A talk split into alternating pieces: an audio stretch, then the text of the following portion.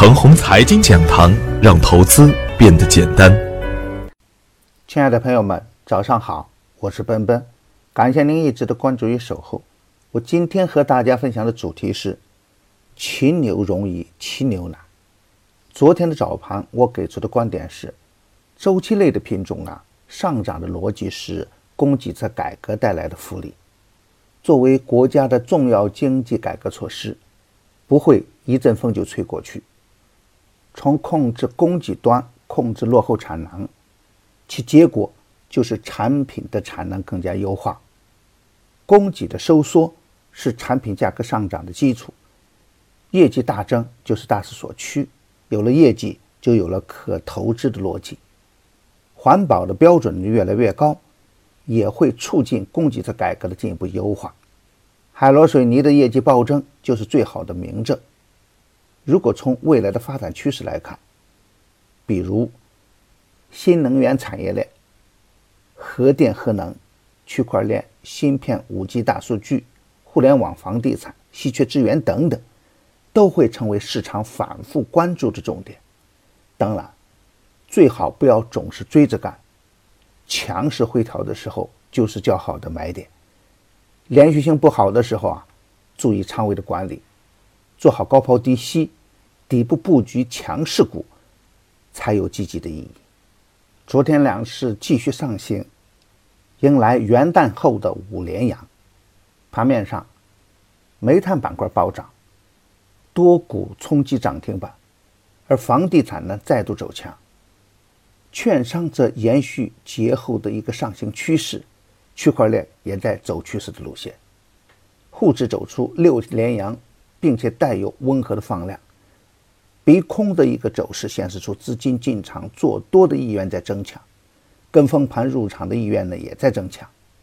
虽然总体的量能还不足以推动一轮大牛市，但不影响个别的板块疯狂的放量上涨，热点还在轮换。但连续性的热点也渐渐地显现出来，比如昨天表现最为抢眼的房地产、区块链、智能汽车以及稀缺资源。疯狂的泰禾集团短线涨幅超过百分之八十，金地集团、绿地控股、沙河股份等都有不错的表现。在过去相当长的一个时间段内，房地产股票成妖王，真的很少见，也难怪。该板块会有抢筹的现象出现，该板块仍然可以高看一眼。当然，高看一眼并不是马上去追高，反而更加应该注意节奏。泰禾集团的停牌，对板块内的个股来说会引起较大的震荡，但是强主力介入的龙头个股，可以在回调的过程中间找机会逢低布局了。根据历史的经验来看。复牌后的一个泰禾集团还会有机会去冲向高点，当然，该板块的分化也是一种必然。相同的板块中可以挑选出最强的股票来干，所以选股本身并不难，只要是强势启动，回调以后大概率都是较好的买点。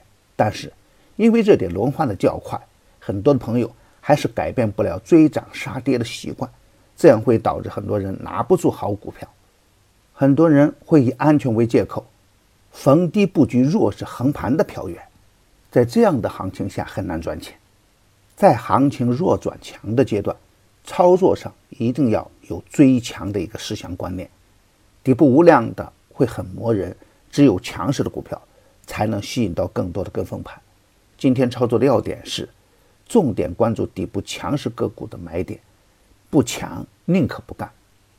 底部第一个跳空高开，底部的一个强势冲过三十天均线的个股，回调都是可以高看一眼的。资源类的股票、房地产、区块链、强势的次新股等等，仍然可以高看一眼。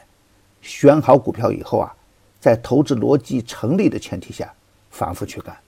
行情还会震荡，但震荡向上呢，是大概率事件。行情转好的时候可以大胆一点，不要轻易的把手中的好股票扔在地板。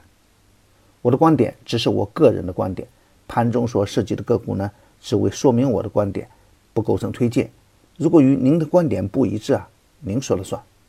为了感谢大家一直以来的支持，现在只需一元即可进入我的 VIP 群体验，享受每天交易时间内的一个实时指导，并有短线、中线的股票池提供参考。只需关注陈红财经微信公众号，回复“牛散财富群”即可。